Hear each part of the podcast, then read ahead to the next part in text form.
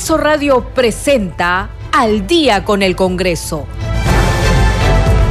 Una síntesis informativa del trabajo legislativo, de representación y de fiscalización del Parlamento Nacional. Una producción de la Oficina de Comunicaciones del Congreso de la República.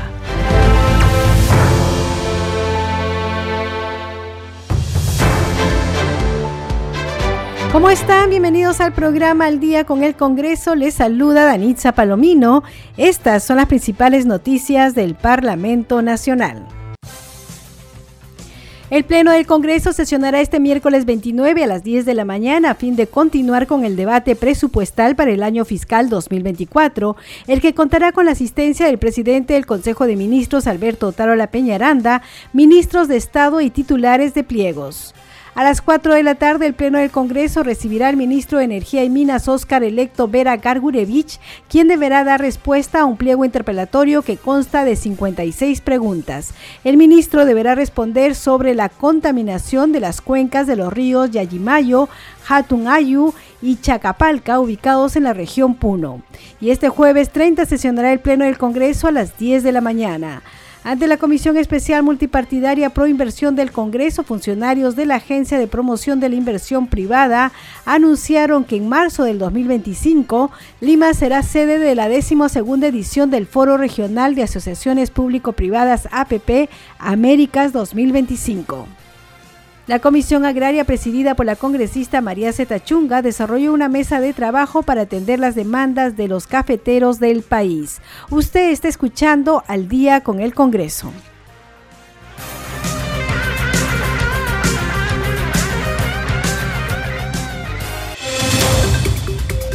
Bien, vamos con el desarrollo de las noticias. Como usted ha escuchado en los titulares, hoy día ha habido actividades importantes en el Congreso de la República y además ya se anunció que se va a realizar el Pleno del Congreso, va a haber sesiones de Pleno del Congreso tanto el 29 con el 30. Vamos a leer la citación. Dice, señores congresistas de la República, por disposición del presidente del Congreso de la República, cumplo con citar a usted a las sesiones semipresenciales del Pleno que se realizarán en el hemiciclo de sesiones en las fechas siguientes.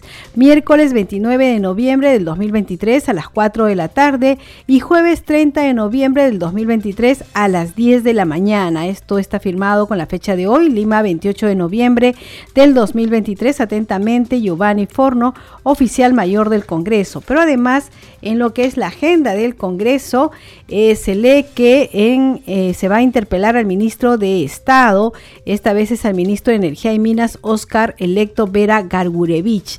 Vamos a leer lo que dice la agenda del Congreso. Dice en la sesión del Pleno del 22 de noviembre del 2023 fue admitida la moción de orden del día 9097 y se acordó que el miércoles 29 de noviembre, o sea mañana, del 2023 a 4 de la tarde, el ministro de Energía y Minas, Óscar Electo Vera Gargurevich, concurrirá al Congreso de la República para observar ante la representación nacional el pliego interpelatorio de la moción presentada el 16 de noviembre de 2023.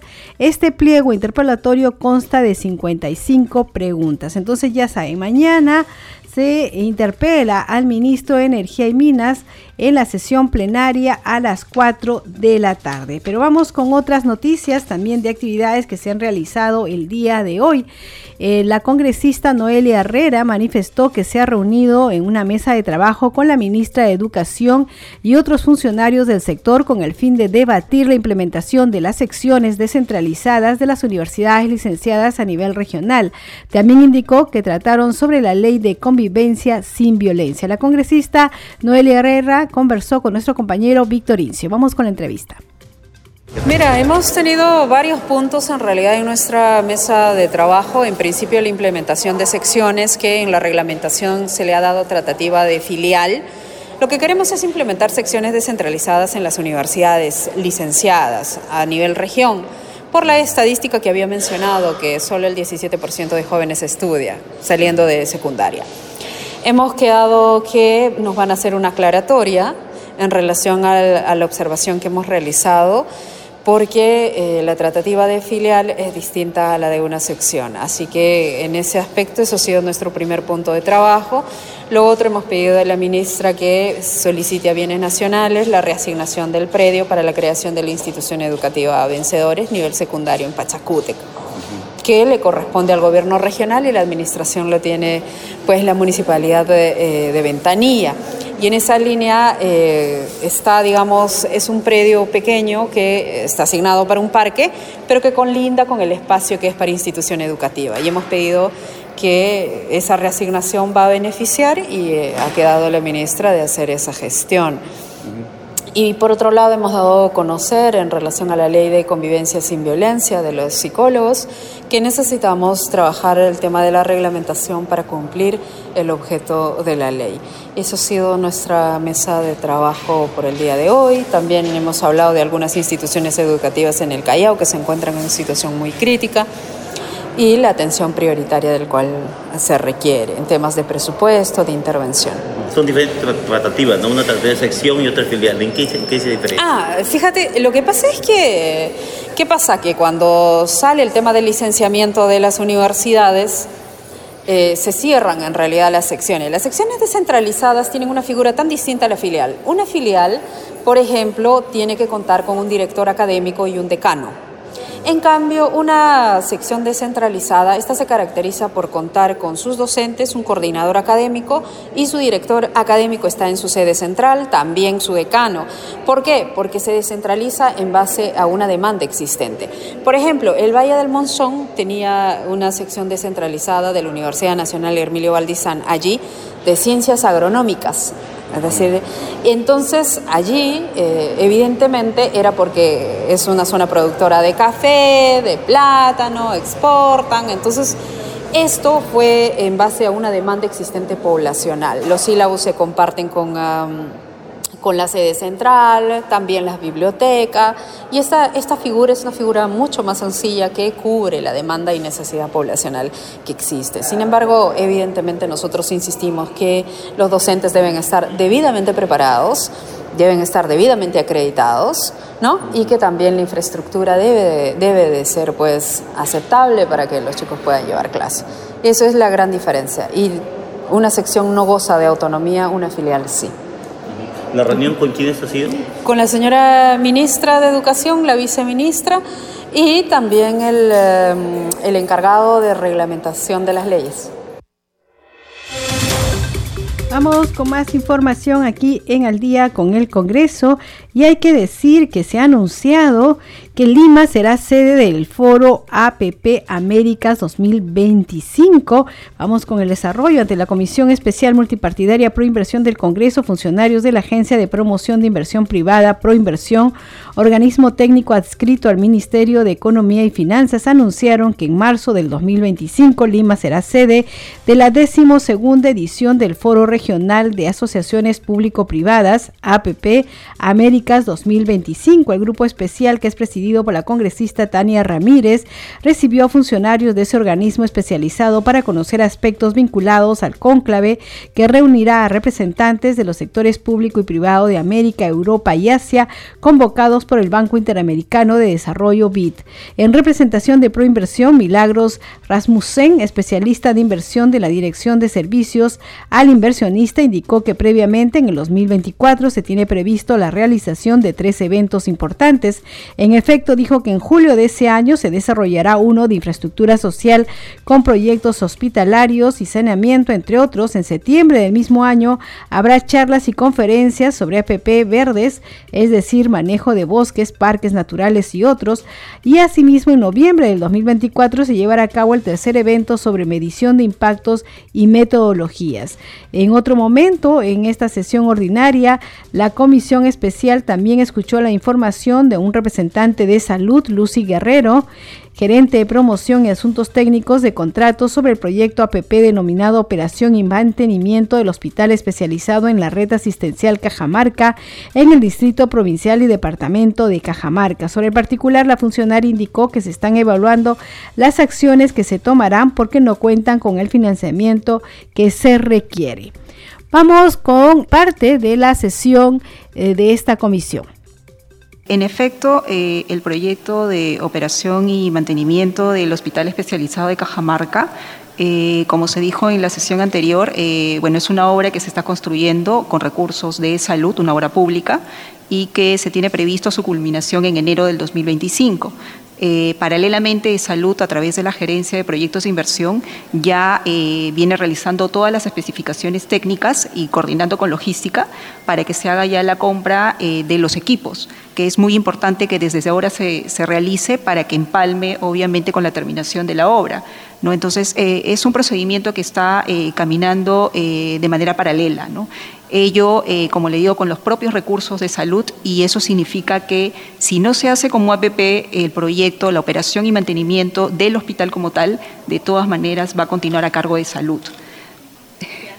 Sí, entonces, eh, nuevamente, en resumen, este, el hospital no va a ser un hospital blanco, el hospital va a operar ya sea como obra pública y a cargo de salud, como administración propia de salud, o ya sea si se tiene la suficiente capacidad cuando se haga, estamos ahorita en un proceso de reevaluación para el próximo año de los recursos, y si hay recursos suficientes se puede asumir como APP. Pero nuevamente, o sea, el hospital especializado de Cajamarca va a funcionar sí o sí. Que nos pueda comentar pro inversión y aprovechando la presencia de salud, eh, el estado situacional de la firma del contrato de concesión de hospitales de Chimbote y Piura, en este caso eh, se adjudicó, en este caso el 28 de junio de este año, y, entendiéndose que para estos meses eh, ya se debería estar teniendo un eh, producto terminado para iniciar la intervención. Y quisiéramos que por favor Proinversión nos dé a conocer a la comisión y a todos los integrantes de esta eh, cuál es la situación de Piura y Chimbote. Sí, señora congresista, como usted señaló, en acto público el 28 de junio adjudicamos tanto los proyectos de los hospitales Piura y Chimbote, ganó la empresa IBTGL, LLC, y desde esa fecha, eh, tanto el adjudicatario de estos proyectos como de salud tienen obligaciones que cumplir para poder suscribir el contrato de los contratos de concesión respectivos. En el evento que, que, se realizó en la última semana de septiembre de la comisión, se explicó que la fecha que teníamos estimada para la suscripción del contrato era el 28 de diciembre del 2023. Usted está escuchando al día con el Congreso y vamos con más información. Vamos a iniciar la presentación de los logros de la primera legislatura 2023-2024. En esta oportunidad nos referimos al trabajo de la Comisión Especial Multipartidaria de Monitoreo, Fiscalización y Control del programa Hambre Cero. En la primera legislatura del presente periodo, la Comisión Especial Multipartidaria de Monitoreo, Fiscalización y Control del Programa Hambre Cero tuvo una labor activa, reuniéndose regularmente para analizar y debatir estrategias cruciales en la lucha contra el hambre y la malnutrición en nuestro país. En estas sesiones se discuten temas que van desde la asignación de presupuesto hasta la presentación de proyectos de ley fundamentales para mejorar la seguridad alimentaria en comunidades urbanas y rurales en situación de vulnerabilidad. Pero su trabajo va más allá de estas paredes. La comisión realiza audiencias públicas y sesiones descentralizadas en diversas regiones del país. Aquí recogen de primera mano las demandas y denuncias de la población para asegurarse de que ninguna voz quede sin ser escuchada. Hasta ahora, la Comisión ha logrado asegurar un presupuesto para el 2023 destinado a fortalecer programas como las ollas comunes y el desarrollo infantil temprano. Además, presentaron cinco proyectos de ley vinculados a la seguridad alimentaria, producto de varias mesas técnicas de trabajo y la creación de un comité consultivo para la revisión y aportes de estas propuestas. También logró la creación de un programa informático denominado Vida Sana. Más de 20 sesiones ordinarias y audiencias públicas han permitido la participación de autoridades y la recolección de datos sobre desnutrición, anemia, obesidad y más. Su objetivo es claro, cerrar la brecha de seguridad alimentaria. También ha realizado sesiones descentralizadas y audiencias públicas por el interior del país, donde recogieron las demandas y denuncias de la población, pedidos que fueron agendados a fin de que se cumpla y llegue a la comunidad.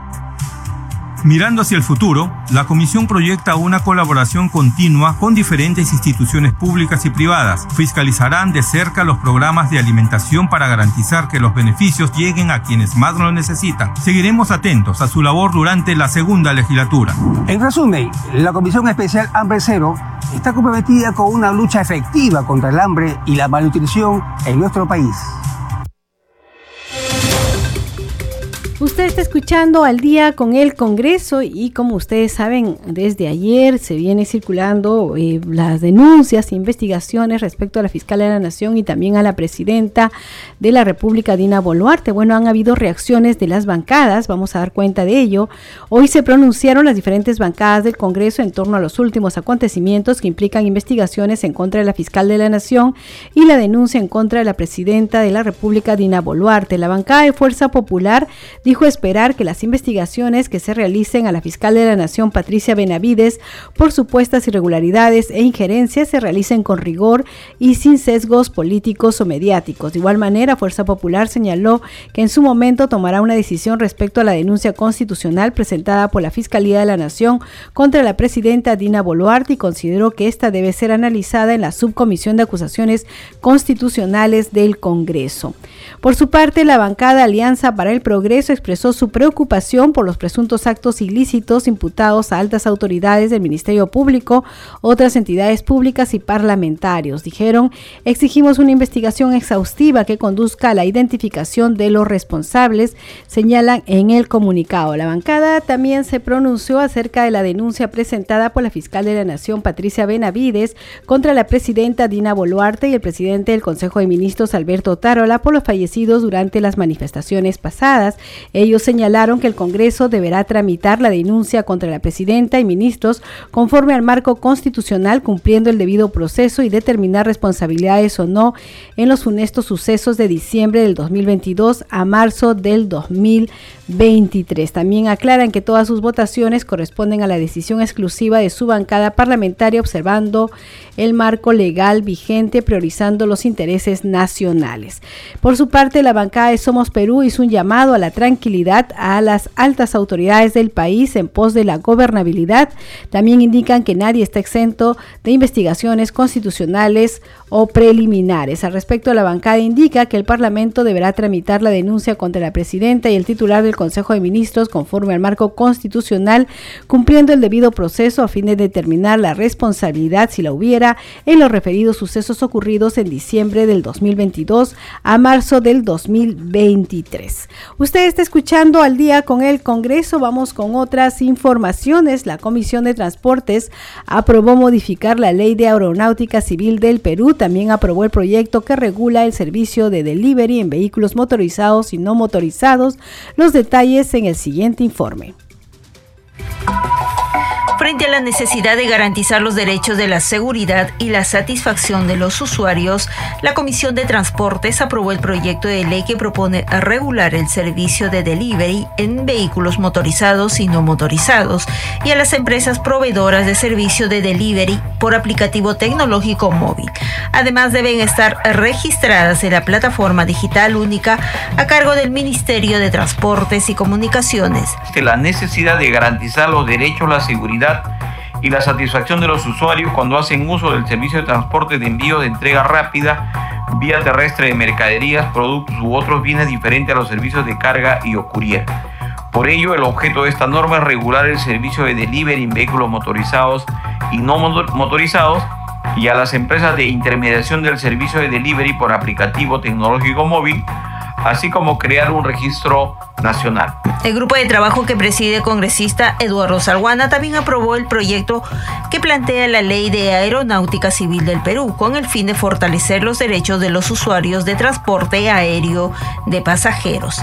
Se propone modificar los artículos 101 y 125 de la mencionada norma para permitir que el billete del pasajero pueda ser transferido a otra persona por su titular hasta 24 horas antes de la realización del vuelo sin costo alguno siempre que el contrato de transporte aéreo se mantengan igual. Asimismo, se concluye que si el Estado otorga a los transportadores aéreos el derecho de uso sobre el espacio aéreo del cual ejerce soberanía y jurisdicción, según el artículo 54 de la Constitución, resulta, resulta legítimo que pueda intervenir en la legislación para velar los intereses de los ciudadanos. En otro momento, la Comisión aprobó el proyecto de ley que busca modificar la Ley General de Transporte y Tránsito Terrestre, estableciendo la remuneración mínima vital como base imponible para las multas al conductor de vehículos automotores menores categoría L5.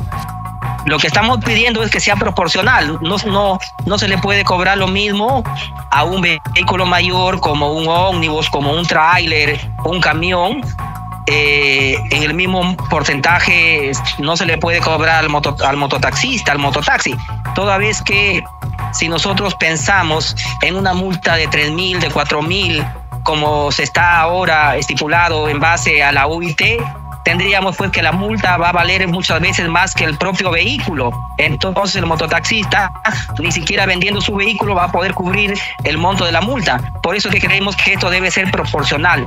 Ese es el, el, principio fundamental de esta propuesta.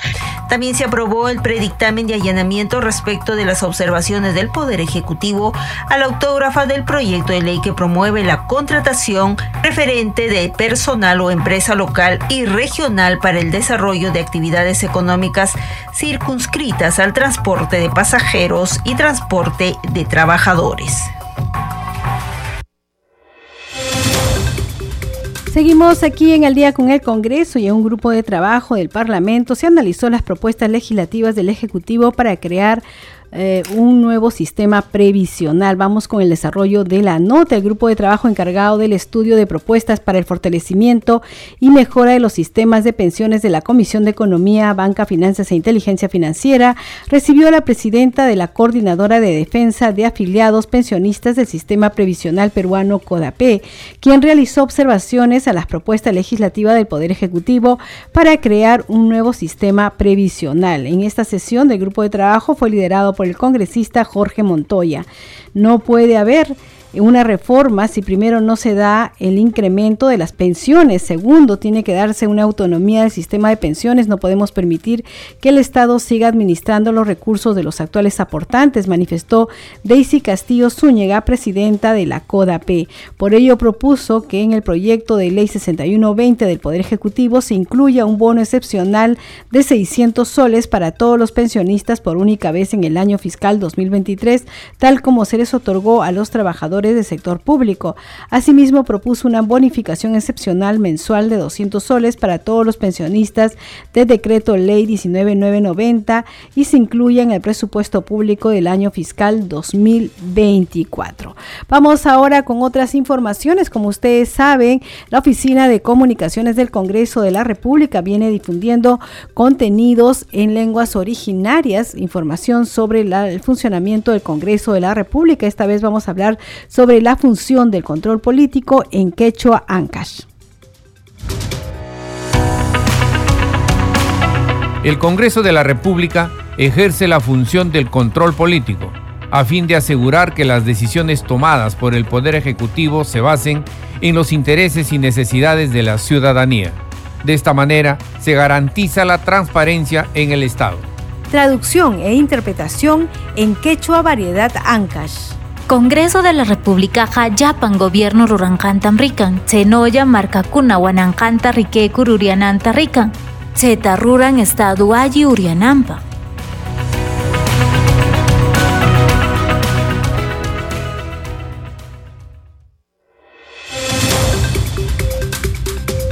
Seguimos aquí en el día con el Congreso y como ustedes saben, eh, nosotros vamos informando día a día sobre las leyes que se generan en el Congreso de la República. En esta secuencia, leyes para ti. Hola. Si tienes problemas con tu facturación, marca 1. Si tienes problemas técnicos, marca 2. Comprendo. Si tienes problemas con tu servicio de Internet, marca 3. Desde que se aprobó la ley de atención personal, ahora tienes la alternativa de ser atendido por un humano en caso la tienda cuente con atención automatizada asistida por inteligencia artificial. Hola Carlos, ¿qué tal? Te saluda Laura Campos. A partir de ahora voy a ayudarte con tu requerimiento. Tiene un humano que me atiende. Cuéntame. El Congreso hace leyes para ti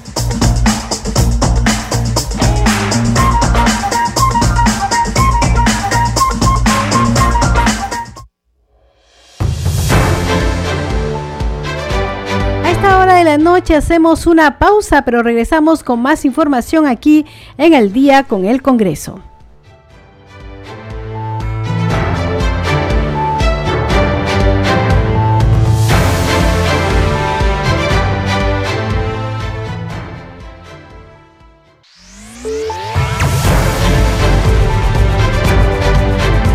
Continuamos en Al día con el Congreso. ¿Cómo están? Bienvenidos a la segunda media hora del programa Al Día con el Congreso. Los estamos acompañando en los controles Franco Roldán, en la conducción Danitza Palomino y vamos con los titulares del día.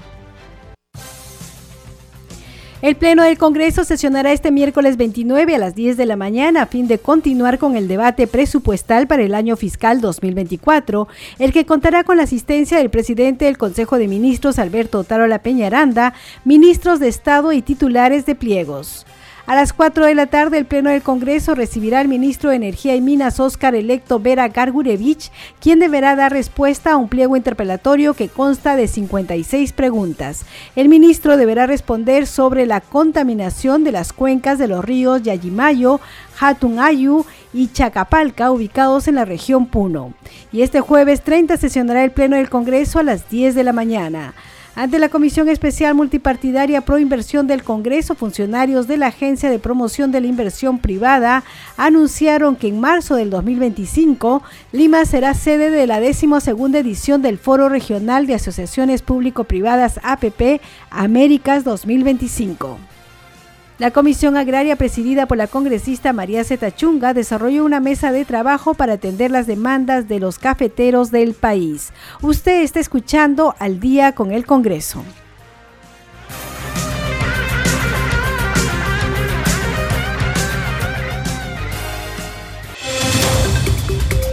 Seguimos aquí en el día con el Congreso y como saben ustedes, el Pleno del Congreso sesionará mañana miércoles 29 de noviembre a partir de las 10 de la mañana a fin de continuar con el debate presupuestal para el año fiscal 2024, el que contará con la asistencia del presidente del Consejo de Ministros Alberto Tarola Peñaranda, ministros de Estado y titulares de pliegos, así lo informó la Oficialía Mayor del Parlamento. En la sesión, el Pleno del Congreso continuará con el tratamiento de los dictámenes de las leyes de endeudamiento equilibrio financiero y presupuesto del sector público para el año fiscal 2024.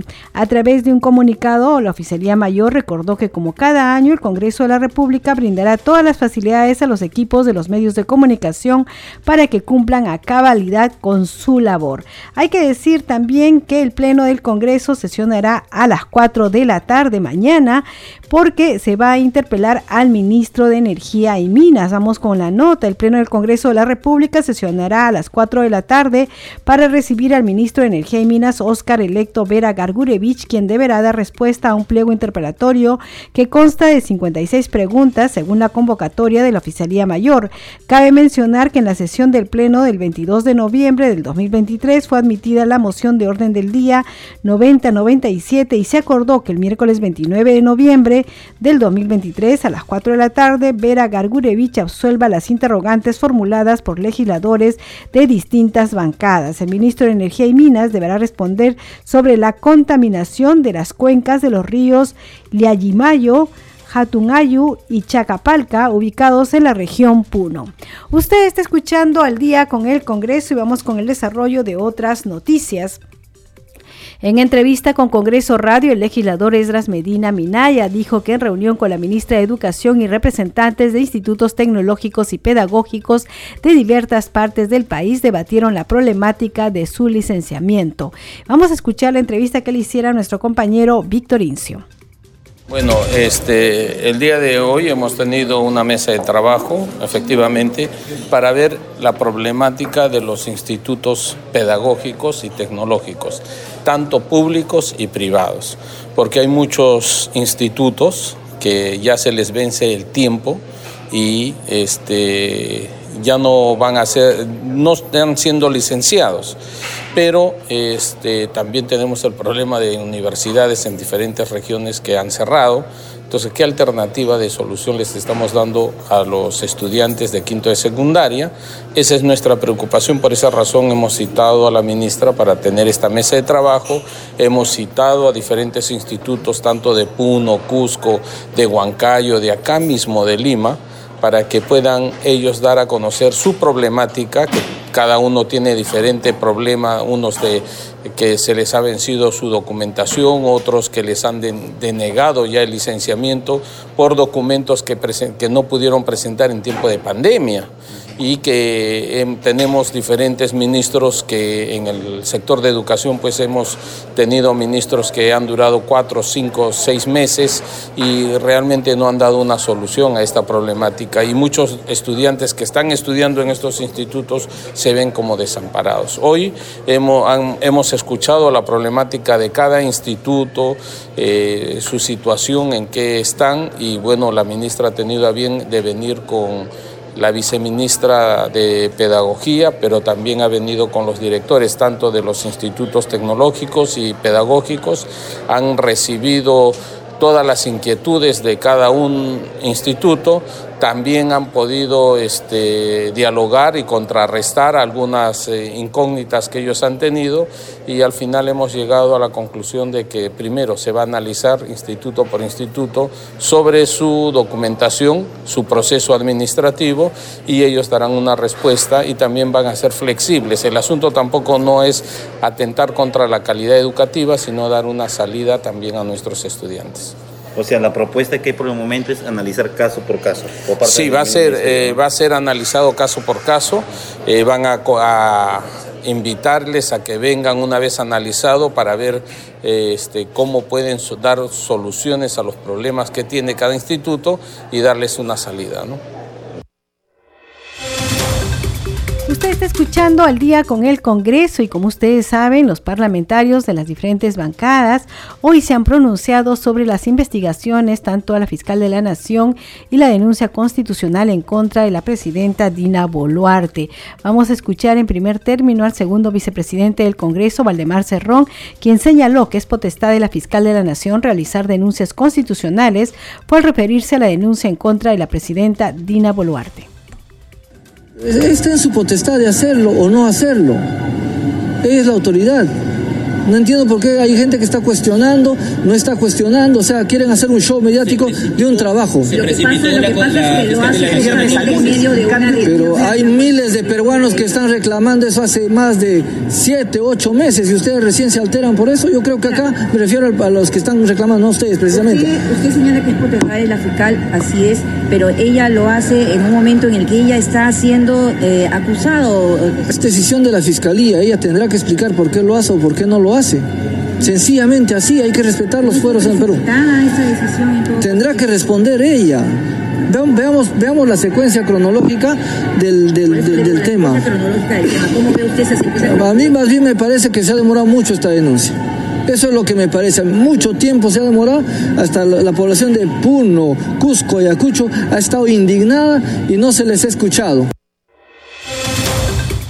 Vamos con otras reacciones. El congresista de la bancada de Renovación Popular, Jorge Montoya, él consideró inadecuada la denuncia constitucional planteada por la fiscal de la Nación, Patricia Benavides, contra la presidenta de la República, Dina Boluarte. Vamos a escucharlo. La denuncia que ha hecho la fiscal de la Nación a la presidenta, al presidente y a algunos ministros creo que es inadecuada por varios motivos. El primero, es mi manera de pensar, cuando un mandatario de un país quiere controlar un desborde popular como el que tuvimos, con una violencia exagerada, consejos de terrorismo, tiene que usar lo que tiene a su alcance para hacerlo. Y lo hicieron. Y trajeron la tranquilidad. Eso no puede ser juzgado ni acusado de nada, porque no se ha cometido ninguna infracción. Se ha cumplido las normas que dicen las reglas de empleo de fuerza. Así que esa denuncia proveniente de una fiscalía que se supone tiene experiencia y conoce, creo que está siendo usada de manera política. Es una mala idea de desviar la atención de esa manera. O sea, está generando un problema diferente para que la pelota venga al Congreso, para que el Congreso pueda hacer el desaforo correspondiente. La Junta Nacional de Justicia tome una decisión, ¿obligaría o debería obligar a la fiscal de la Nación a dar un paso al costado? No, fíjese, todo este tema que es el tema de, de investigación fiscal, porque proviene de ahí, no viene de una denuncia periodística, viene de un tema interno, tiene que ser solucionado de manera legal. Lo que corresponda tiene que cumplirse. Y eso vamos a verlo a medida que pasen los días y las investigaciones continúen. Hasta ahora es muy prematuro para dar alguna opinión de esa naturaleza. Lo que sí se están aprovechando de esta situación son los que tienen intereses, como la Junta Nacional de Justicia, que está en balcón viendo cómo aprovecha y capitaliza las cosas que están pasando a su favor. Eso sí está sucediendo, pero, eso es otro tema, ese es un tema que tiene que solucionarlo el Congreso. constitucional contra la fiscal de la Nación. ¿Qué cree que va a pasar con esa denuncia de la señora Ruth Luque? ¿Cómo lo toma usted? Vamos a analizarla. No creo que tenga sentido que haya presentado una denuncia de esa naturaleza. No sé qué habrá, en qué parte de la, de la Constitución ha infraccionado. Vamos a analizarla, no la hemos visto. Por eso, esta, esta es una acusación, tiene que haber un proceso. No podemos actuar libremente en estas cosas y me cae mal a mí lo hago y si no me cae mal, me cae bien la dejo. No es así. Tiene que terminar el proceso investigatorio como corresponde. Usted está escuchando al día con el Congreso y por su parte el legislador de bloque magisterial Alex Paredes demandó una investigación célere en el Ministerio Público y negó haber direccionado su voto en el tema de la inhabilitación contra el ex fiscal de la Nación, Zoraida Ábalos. Personalmente no he firmado ninguna censura, ninguna interpelación, no estoy de acuerdo y cuando me han buscado se los he dicho directa y personalmente. No todos los congresistas del bloque magisterial votaron a favor. Hay una votación. Hay, hay gente que votó a favor, hay gente que, vote, que no votó a favor. Pregúntenle a Lucinda Vázquez Pasión Dávila. ¿Cómo votó usted? Yo estuve en la comisión permanente, por lo tanto yo no pude votar. ¿Su en la comisión fue? En abstención. Primero hay una investigación en torno a esa institución. Si la señora fiscal de la Nación no tiene ninguna responsabilidad, debiera haber un mecanismo que por lo menos temporalmente porque ella llega bajo un procedimiento evaluatorio, debiera dar un paso al costado, si así las normas lo permiten no necesariamente suspensión, pero podría encajar ahí. La cosa es que ella no, no pueda estar presidiendo temporalmente para que las investigaciones se den rápidamente, porque ese es el otro problema del Ministerio Público. Demora en sus investigaciones y eso provoca maltrato a personas.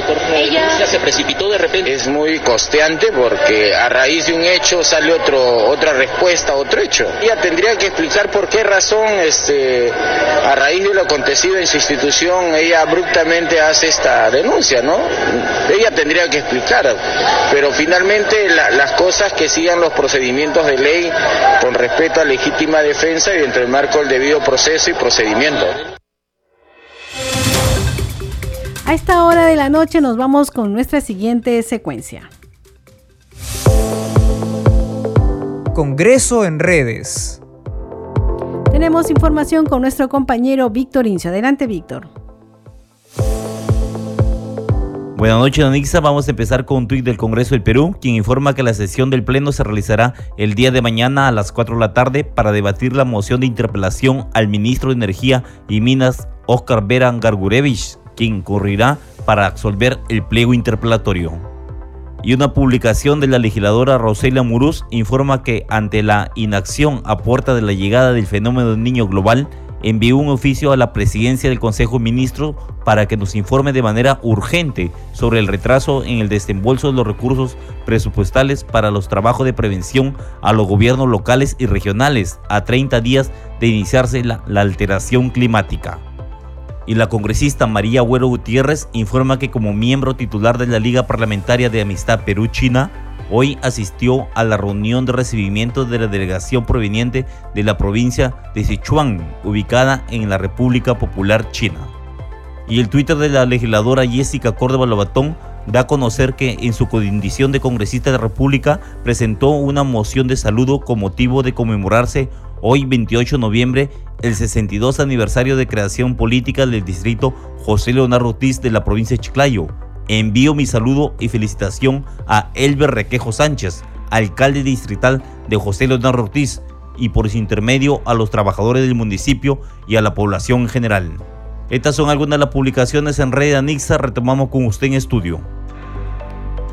Muchas gracias, Víctor Incio. Hay que decir que eh, en la cuenta oficial del Congreso de la República también han publicado que en la Comisión de Pueblos Andinos se sustentó el proyecto de ley de promoción a la diversidad cultural para la prevención, erradicación y sanción de la discriminación étnico-racial a cargo de la ministra de Cultura Leslie Urtiaga. Y también informa la cuenta oficial del Congreso de la República que en la Comisión de Trabajo representantes de Servir informaron sobre la posición de su institución respecto al cumplimiento de la ley 31530 39 para los trabajadores CAS-COVID de e-Salud.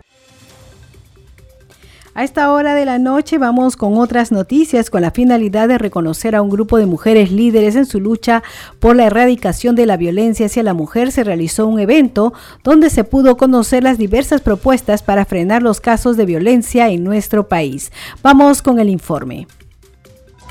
Con el objetivo de abordar el tema del liderazgo femenino y visibilizar la importancia de la contribución de las mujeres a la sociedad, el despacho de la congresista Patricia Chirinos organizó un evento con el fin de reconocer a las mujeres líderes por el Día de la Erradicación de la Violencia hacia la Mujer. Hoy nos reunimos en un momento crítico para nuestro país, en el que estamos atravesando un periodo de violencia sin precedentes que golpea especialmente a miles de nosotras.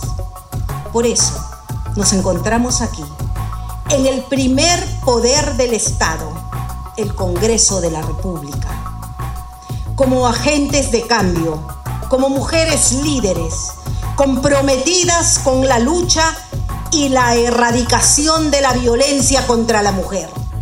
La ceremonia tuvo por finalidad reconocer a quienes se han distinguido por su trayectoria, logros y labor a favor de las mujeres, jóvenes y niñas, donde además se escuchó un testimonio y realizaron distintas ponencias. Yo he podido romper las barreras que me ataban a un ente emocional del cual yo era víctima. Yo, al ser víctima de violencia física y psicológica, me encontraba prisionera, me encontraba en una cárcel de la cual yo no podía salir por mucho tiempo. Mi relación solo duró cinco meses y en los cuales agradezco en estos momentos estar viva.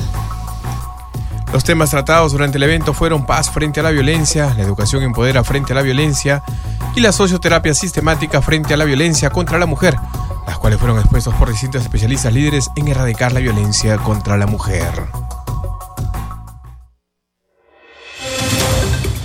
Vamos con más información aquí en el día con el Congreso y la Comisión Agraria, encabezada por la congresista María Zetachunga, desarrolló una mesa de trabajo para atender las demandas de los cafeteros del país. Además, la parlamentaria hizo un llamado de urgencia a la ministra del sector para articular acciones en beneficio de ellos. Vamos con el informe. Ante la llegada del fenómeno El Niño y las diversas plagas que afectan las zonas cafeteras del país, la Comisión Agraria realizó una mesa técnica con los agricultores del sector, quienes expusieron sus problemáticas. Somos damnificados, este señora presidenta, damnificados por la roya amarilla, una enfermedad que ha venido y ha arrasado, no ha, no ha hecho distinción alguna, grandes, pequeños y medianos agricultores cafetaleros. La roya ha sido muy desastroso que hasta hemos sido considerados pues damnificados cafetaleros. Y le felicito por estar dando presencia allá desde el Congreso y como presidente de la Comisión Agraria. Mis sinceras felicitaciones. Seguidamente, la titular de la Comisión, María Zeta Chunga, señaló que los agricultores necesitan acciones, más ya no palabras por parte del Ejecutivo, para atender las demandas del sector. Es buscar una solución final consensuada porque entre los diferentes gremios y, y el Midagri, porque para poder implementar el verdadero programa nacional y renovación en fondos de inversión y sobre todo para actualizar el plan de acción. Además, Zetachunga dijo que los gobiernos regionales y locales deben tener un plan de acción con los agricultores para tomar precauciones frente a la llegada del fenómeno del niño. Y nos hemos comprometido en buscar la mejor solución, el Ejecutivo y Legislativo, porque seguiremos firme en nuestra fiscalización para que se dé la pronta solución Finalmente, la comisión también realizó una mesa de diálogo para analizar el proyecto de ley que prohíbe las jaulas inmovilizadoras para la crianza de cerdas. Seguimos aquí en el programa Al Día con el Congreso y con el objetivo de escuchar a diferentes especialistas en derecho penal. La congresista Kira Alcarraz organizó un foro para recabar propuestas con el fin de mejorar el sistema penitenciario en el país. Vamos con los detalles.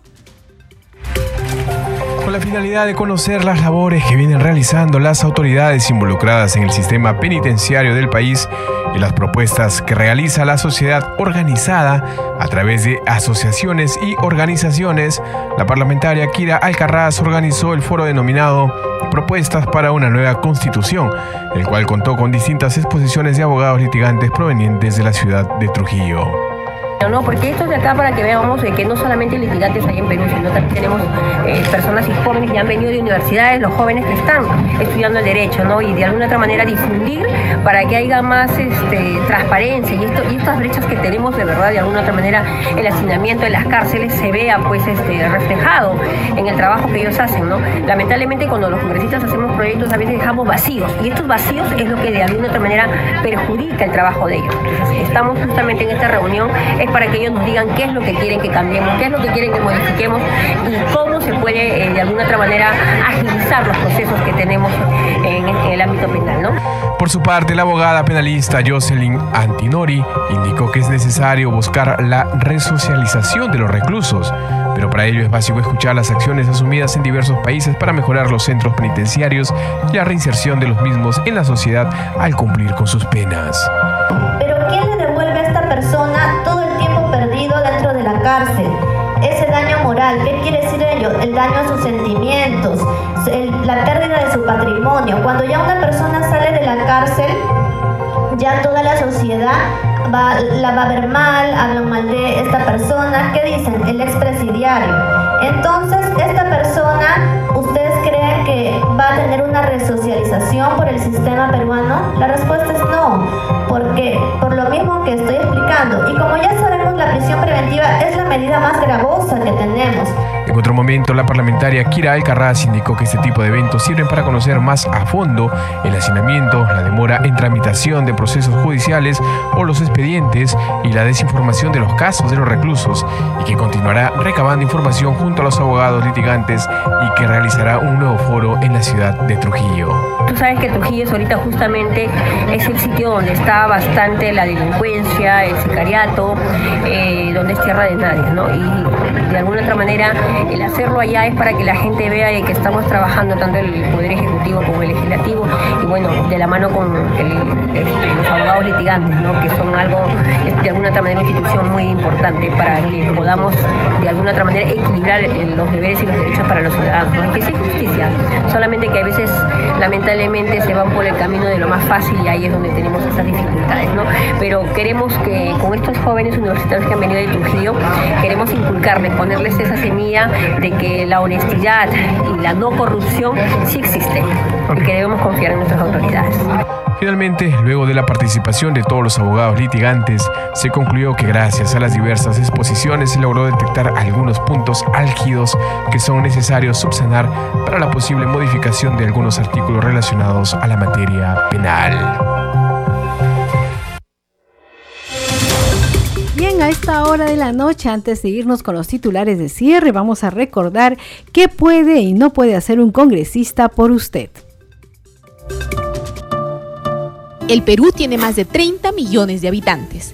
Cada peruano y peruana tiene diferentes intereses y necesidades, pero si todos queremos ser escuchados al mismo tiempo, no es posible llegar a ningún acuerdo. Por eso, en democracia los ciudadanos elegimos a otros ciudadanos como nuestros representantes. Entre esos elegidos están los congresistas. ¿Qué puede y debe hacer un congresista por ti? Los congresistas deben comunicarse con la población para conocer sus demandas y necesidades. Deben dar leyes que beneficien a la región, al país y a todas las personas deben fiscalizar al Poder Ejecutivo y a otras instituciones del Estado para asegurar que cumplan sus funciones con transparencia y eficiencia. Deben actuar con neutralidad, sin aprovecharse de su cargo en beneficio personal o partidario. ¿Qué no debe ni puede hacer un congresista? Los congresistas no pueden ofrecer ni hacer obras públicas. Tampoco pueden construir puentes, pistas o colegios. Esas son tareas del Poder Ejecutivo y de los gobiernos regionales y municipales. No pueden darte trabajo ni ayudarte a encontrar trabajo, aunque sea su pariente, amigo, paisano o miembro de su partido. No pueden recibir regalos, dinero o favores por su trabajo. No pueden usar su influencia para favorecerte en un juicio o en cualquier proceso con alguna entidad del Estado. Exige a tu congresista solo lo que puede y debe hacer.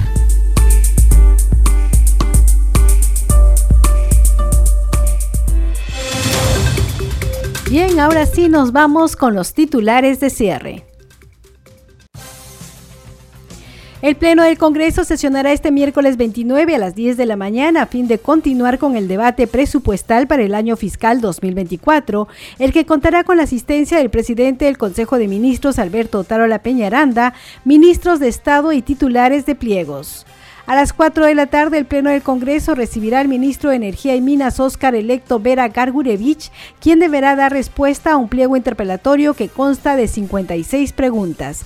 El ministro deberá responder sobre la contaminación de las cuencas de los ríos Yayimayo, Hatungayu y Chacapalca, ubicados en la región Puno.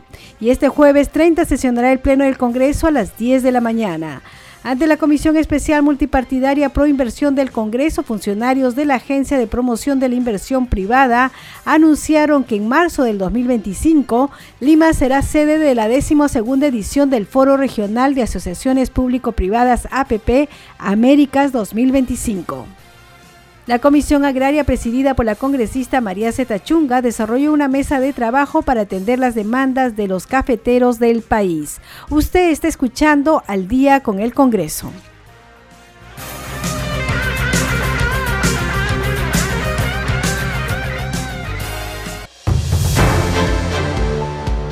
Hemos llegado al final del programa. Queremos agradecerles a nombre de todo el equipo de Congreso Radio por estar en sintonía y acompañarse con nosotros todas las noches. Como ustedes saben, nosotros mañana estaremos transmitiendo el Pleno del Congreso a través de las diferentes canales del Congreso de la República, quieren ser la televisión, la radio y las redes sociales. Ya sabe, a las 10 de la mañana será el Pleno del Congreso para ver presupuesto y a las 4 de la tarde para eh, tratar la interpelación al ministro de Energía y Minas. Nosotros regresamos mañana a las 10 con toda la información del Parlamento Nacional. Que tengan todos ustedes muy buenas noches.